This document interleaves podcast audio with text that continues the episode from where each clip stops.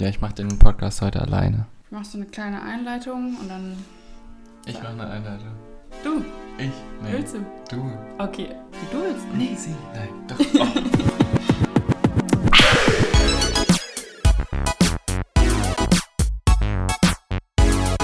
Oh. Okay, dann fangen wir mal an.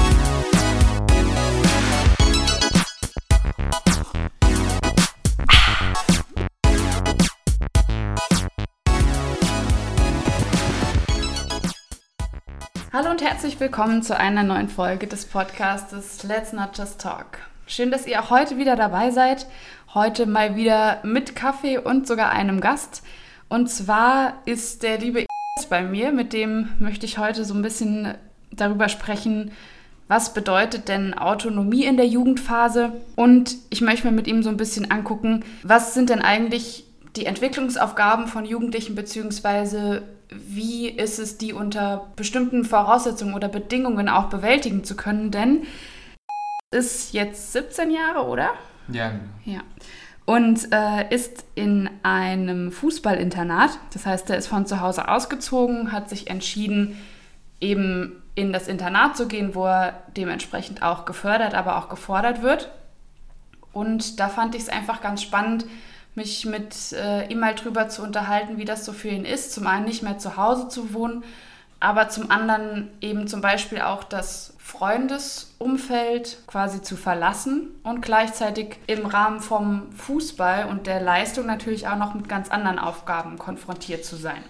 Und was man auch nicht vergessen darf, er macht dann noch sein Abitur so mal nebenbei. Also Schule gibt es da eben auch noch. Von daher erstmal schön, dass du da bist, dass du die Zeit genommen hast. Vielen Dank.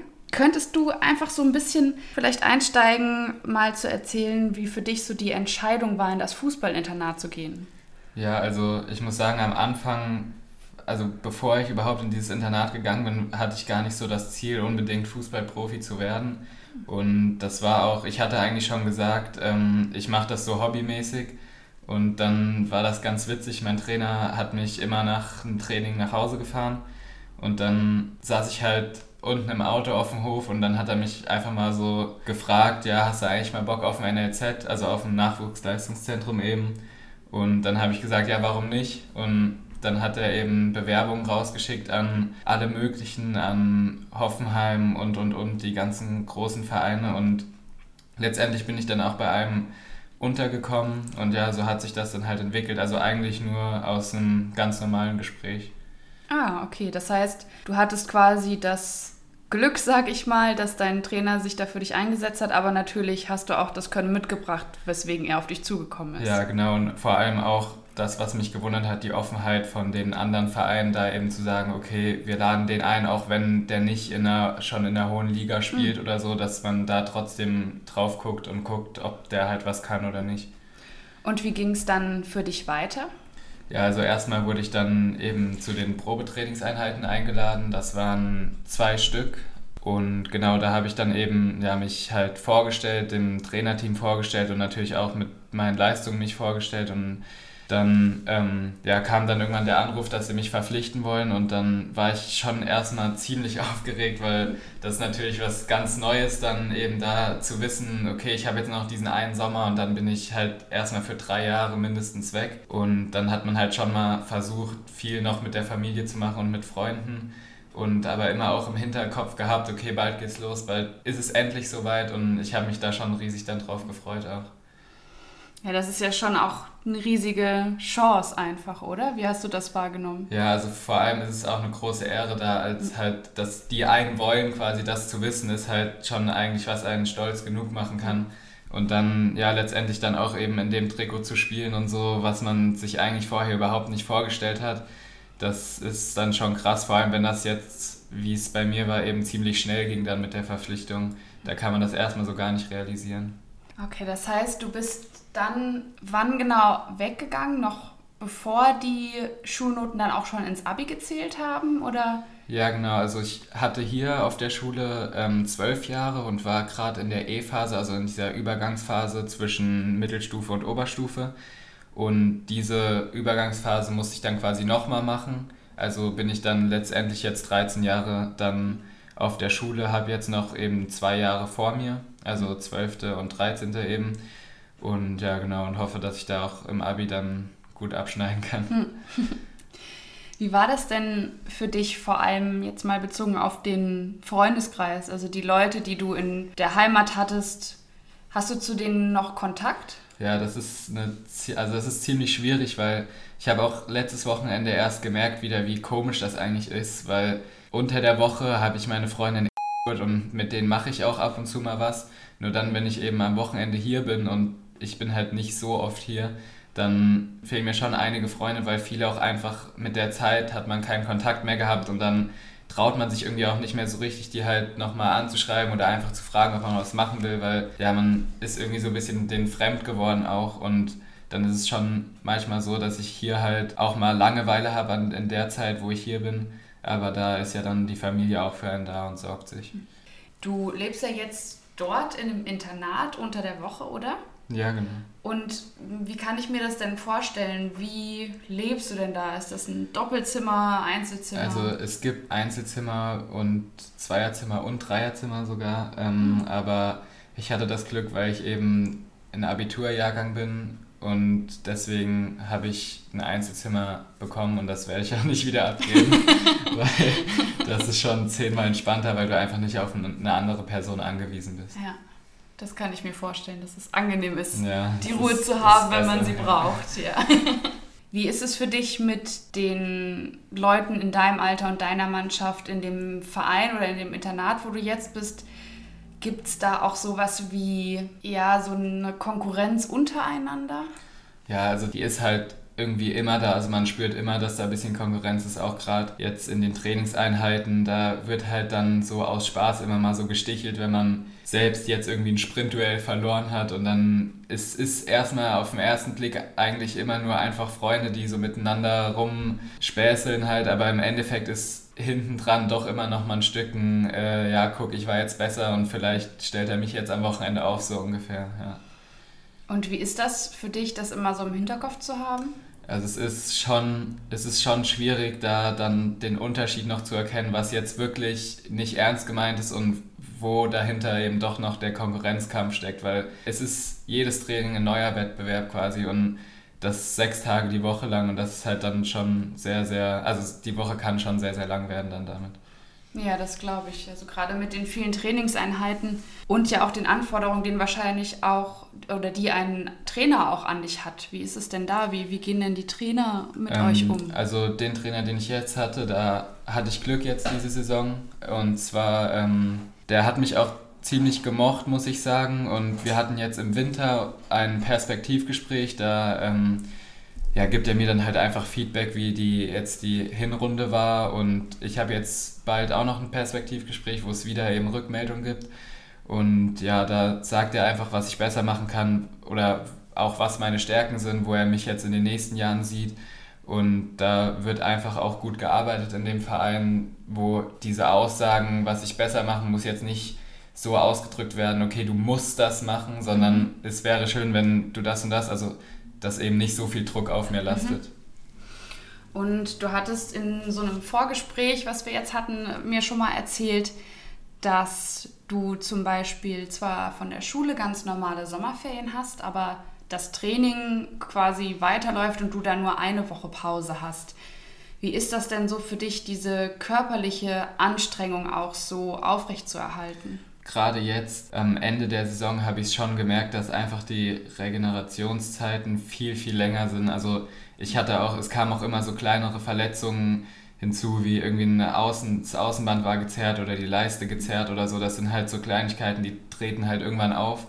Und ja, da habe ich letztens auch wieder was gelesen, dass ein Bundesligaspieler hat 50 Spiele die Saison gemacht und ich habe jetzt 21 gemacht und das ist halt, das ist dann schon nochmal ein Unterschied. Und ich muss sagen, ich bin körperlich jetzt schon ziemlich am Ende, wo ich auch mich wirklich zurückhalten muss, jetzt mal gar nichts zu machen. Mhm. und da muss ich sagen, ist es dann aber auch wieder so, jeder Tag, wo ich nichts mache, ist eigentlich fast schon quasi verloren, weil mhm. man hat auch immer noch im Hinterkopf, okay, die anderen könnten jetzt gerade auch trainieren oder mhm. so und warum mache ich das dann nicht, so ungefähr. Das heißt, da denkt man schon auch an die anderen, die mit dir in der Mannschaft sind, eben in diesem Leistungsgedanken und sieht sie dann ja. in dem Moment nicht nur als Freunde, sondern natürlich auch als Konkurrenten. Ja, auf jeden Fall. Weil das sind sie ja auch. Ja. Und momentan ist es ja so, dass du zwar jetzt sechs Wochen Sommerferien hast, aber dass es ja dann auch so jetzt schon Richtung Abi geht. Wie ist das denn für dich, so viel Training zu haben, dir darüber Gedanken zu machen und gleichzeitig irgendwie gefühlt so nebenher das Abi? Es wird ja immer gesagt, man soll sich auf jeden Fall mehr auf die Schule konzentrieren, aber ich finde, das ist gar nicht möglich und der Verein sagt auch selbst, dass man sich selbst Ziele setzen muss und die verfolgen, zum Beispiel eben das Profifußballerziel. Und da kann man nicht beides zu 100% machen, das geht einfach nicht. Und auch wenn die meisten Lernzeiten halt am Abend sind oder so, ist es halt immer abends nochmal schwieriger, weil dann bist du müde, dann kamst du aus dem Training und ja, dann hat das auch schon ein bisschen Auswirkungen dann auf die schulischen Leistungen. Aber ich würde jetzt auf keinen Fall sagen, dass ich dadurch irgendwie sehr, sehr eingeschränkt bin. Du hattest auch, als wir uns jetzt schon mal ohne Mikro unterhalten haben, mal zu mir gesagt, dass du ja auch einen sehr hohen Anspruch an dich selbst auch hast. Und den ja sowohl, glaube ich, auch in Schule als auch im Sport, wenn ich das so richtig verstanden ja. habe. Gibt es da jetzt Punkte, wo du für dich sagst, da muss ich einfach Abstriche machen? Ja, also auf jeden Fall. Vor allem das Schwierige ist immer, entweder bist du verletzt oder krank, zum Beispiel vor einem wichtigen Spiel oder einfach vor einem Saisonspiel. Und dann ist es immer so, dass ich mir den Kopf zerreiße darüber, okay, spielst du jetzt mit, mit der Verletzung oder setzt du eben aus oder halt spielst du mit der Krankheit oder nicht.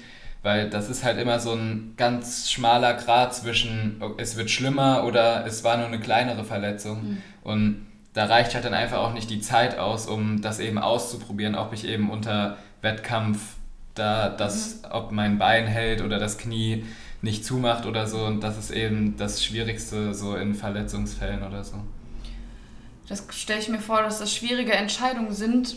Hast du denn da Personen, die dich da unterstützen bei so Entscheidungen? Ja, auf jeden Fall. Also jetzt gerade meine Mutter, mit der telefoniere ich eigentlich sofort, wenn ich beim Arzt war und der mich halt übers Spiel krank geschrieben hat. Und dann hole ich mir halt auch nochmal die Meinung von meiner Mutter, von meinem Vater und so.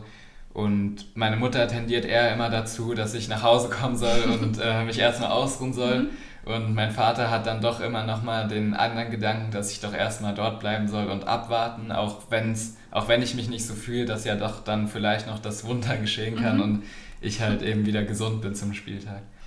Und wie ist das für dich, dich dann auch zu positionieren, wenn du vom Arzt eine Meinung hast, von Mutter und Vater, vielleicht auch noch von Freunden?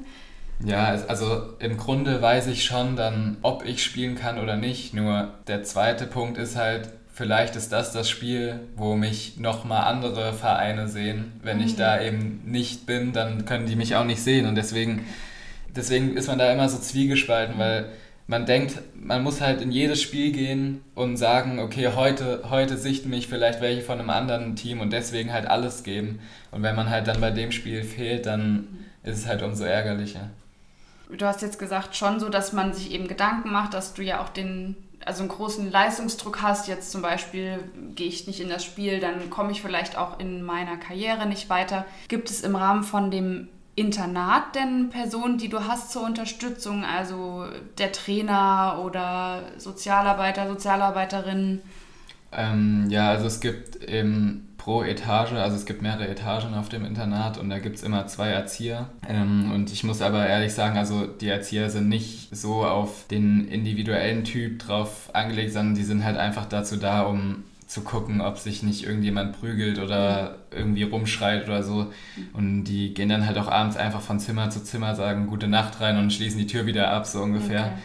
Ähm, was ich jetzt aber auch in den letzten Monaten gemerkt habe, ist, es gibt einen, der ist U15-Trainer bei uns und der ist quasi so das zwischen Schule und Fußball so der Vermittler. Also der mhm. hat viel Kontakt zur Schule und weiß auch die Noten und so. Da habe ich schon einen gefunden, mit dem ich wirklich über viel reden kann und auch weiß, dass er das jetzt nicht direkt an den Verein weitergibt, so ungefähr.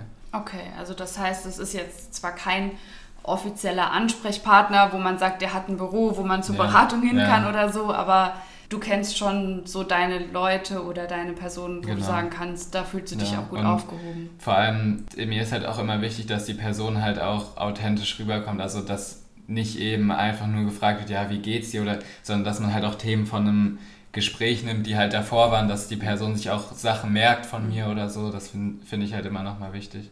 Ja, das kann ich verstehen, dass man sich da auch verstanden fühlt Genau, und ja. eben merkt, die andere Person hat auch ein Interesse an dir als Person und an Ja, deinen ja, Themen genau. und versteht das auch und hat auch Ahnung von Fußball und weiß so ungefähr, was es für dich Genau, auch bedeutet, in der Situation zu sein. Du hast ja jetzt gesagt, dass du den einen Menschen aus der, der Trainer aus der U15-Mannschaft so als Ansprechpartner für dich hast. Ja. Was würdest du denn sagen, unterscheidet ihn denn von den Erziehern und Erzieherinnen, die ja auch eigentlich so ein bisschen für euch da sein sollen? Also das ist einfach so von der Art her. Also ich find, fand ihn einfach auch so sympathisch und, und dann habe ich einfach auch sehr viel Zustimmung von ihm bekommen und so kam man dann halt eben ins Gespräch und was ich halt auch ganz wichtig finde, ist, wir sind so ein bisschen auf einer Wellenlänge. Der ist halt auch eher noch ein Jü- Jüngerer und weiß einfach auch, wie wir denken und hat selbst auch mal bei dem Verein gespielt und da ah, okay. ist es halt, also er weiß einfach, wie das so abläuft, wie das funktioniert und kann sich da einfach sehr, sehr gut in meine Lage auch hineinversetzen. Dann, ja. Gibt es denn was, was du dir in der Hinsicht noch wünschen würdest, wo du sagst, das fehlt dir in dem Verein an Support? Vielleicht noch von den Erziehern, die eben auf der Etage sind, dass ich da einfach mal abends hingehen kann und mit denen einfach mal so reden kann, auch wenn ich jetzt nicht irgendein Problem habe oder so, sondern einfach, dass man sich auch mal mit einem Erwachsenen unterhalten kann, weil das finde ich persönlich auch halt sehr wichtig, dass man einfach auch mal ja, durch diese Gespräche halt auch selbst erwachsener werden kann dann. Das heißt, es geht dir da auch so ein bisschen drum, den, den Weg jetzt zum Erwachsenwerden. Ich meine, du wirst ja nächstes Jahr auch 18, Mhm. da noch so ein bisschen auch einfach begleitet zu werden Genau. oder Und- Input zu bekommen. Und was ich auch noch sagen muss, ist, dass ja oft halt eben gesagt wird, ja, da muss man sehr, sehr selbstständig sein und so. Aber ich kenne jetzt auch Freunde aus meiner Mannschaft halt, die würden, auch wenn sie in einem normalen Haushalt leben würden, auch nicht anders leben, weil die bekommen wirklich am Wochenanfang das Geld, was sie brauchen von ihren Eltern, kriegen Trinken reingestellt und alles, was man sich halt so kaufen muss und dann ja, lebt die Woche und kommt dann am Wochenende wieder zu uns und da ist es halt, also es wird oft diesen Internatsschülern nachgesagt, ja, die sind so selbstständig, aber da hat sich eher das Gegenteil rausgestellt, dass die doch einfach eben normal leben und halt trotzdem noch auf ihre Eltern angewiesen sind. Und wie ist das bei dir? Also ich würde sagen, ich bin, was so das Leben jetzt unter der Woche angeht, also mich um Getränke kümmern oder um Arzttermin oder so, das mache ich auch schon alles selbst und vor allem am Anfang hat mir da Google Maps sehr weitergeholfen, weil ich vor allem halt so zu den, zu den Ärzten und so halt dann immer das einfach eingeben konnte. Das ist halt einfach auch praktisch. Und sonst aber diese formalen Sachen wie halt äh, ja, Schüler-BAföG beantragen oder mich um Impfungen kümmern, die noch ausstehen, das kann ich halt einfach noch nicht machen und da bin ich dann schon noch auf meine Eltern angewiesen und bin auch froh, dass die das dann machen, auch wenn es vielleicht manchmal ein bisschen nervig ist. Also das heißt aber, du hast schon auch immer noch Kontakt nach Hause. Du hattest ja auch gesagt, dass du mit deinen Eltern telefonierst bei Ja. wichtigen Fragen. Also da sind beide Standorte für dich, sag ich mal, auch immer noch wichtig. Ja, genau, vor allem mit meinem Vater telefoniere ich halt auch viel und rede über auch das Sportliche halt, also auch Fußball und so eigentlich, ja, man kann sagen, jeden zweiten Tag oder so meldet der sich mal oder halt ich bei ihm dann und einfach mal kurz durchgeben, wie es mir geht und wie die Trainingseinheit war und ja. Okay. Wie ist es denn für dich, alleine zu wohnen? Also von zu Hause weggezogen zu sein? Also ich muss sagen, jetzt letzten Sommer, als ich hingekommen bin, war es schon ziemlich schwierig am Anfang, weil ich hatte halt, ich kannte da noch keinen und war halt quasi zwischen den Trainingseinheiten einfach im Internat und habe halt, saß an meinem PC oder habe halt hier noch mit Freunden telefoniert oder so. Aber dann von Zeit zu Zeit ist es eben so gekommen, dass ich halt auch meine Mannschaftskameraden besser kennengelernt habe. Und dadurch ist das eigentlich auch sehr, sehr gut ertragbar, weil es ist ja quasi so, dass du mit allen in einem Haus wohnst und dann gehst du halt kurz zwei Meter rüber und kannst mit denen irgendwas anstellen oder so. Und ja, das ist eigentlich schon, wenn man sich erstmal eingelebt, eingelebt hat, ist es sehr entspannt eigentlich. Okay, das heißt, über die Zeit hat sich das Ja, jetzt so ein genau. bisschen entwickelt. Wie ist das so im Alltag? Ihr werdet da auch verpflegt, oder? Ja, genau. Also wir haben die Chance, fünf Mahlzeiten am Tag einzunehmen. Das ist einmal das Frühstück, dann eben das zweite Frühstück, ähm, ja, Mittagessen, dann gibt es noch so Kuchen und so eine Zwischenmahlzeit halt und dann noch Abendessen. Okay. Und so Thema Wäsche waschen und solche Sachen, machst du das auch im Internat? Oder? Also das kommt immer darauf an, ob ich das Wochenende eben dort bleibe oder nicht. Wenn wir jetzt eine Auswärtsfahrt haben nach Berlin, dann kommen wir halt abends um 21 Uhr erst wieder am Samstag. Dann lohnt es sich einfach auch nicht mehr nach Hause zu fahren für den einen Tag und dann muss ich auch dort waschen, aber das klappt eigentlich alles und ist auch gut organisiert, ja. Jetzt hast du ja so ein bisschen von den Strukturen auch erzählt und ich finde, es klingt schon echt nach viel Arbeit, was du da machst, einfach weil ja auch der Alltag dementsprechend voll ist. Könntest du vielleicht einfach mal, dass man sich das vielleicht auch als außenstehende Person ein bisschen besser vorstellen kann, mal beschreiben, wie so ein klassischer Tag für dich aussieht in dem Internat? Ja, das kann ich gerne machen. Und zwar würde ich da den Dienstag raussuchen als Tag, weil das so eigentlich auch der längste Tag ist. Mhm.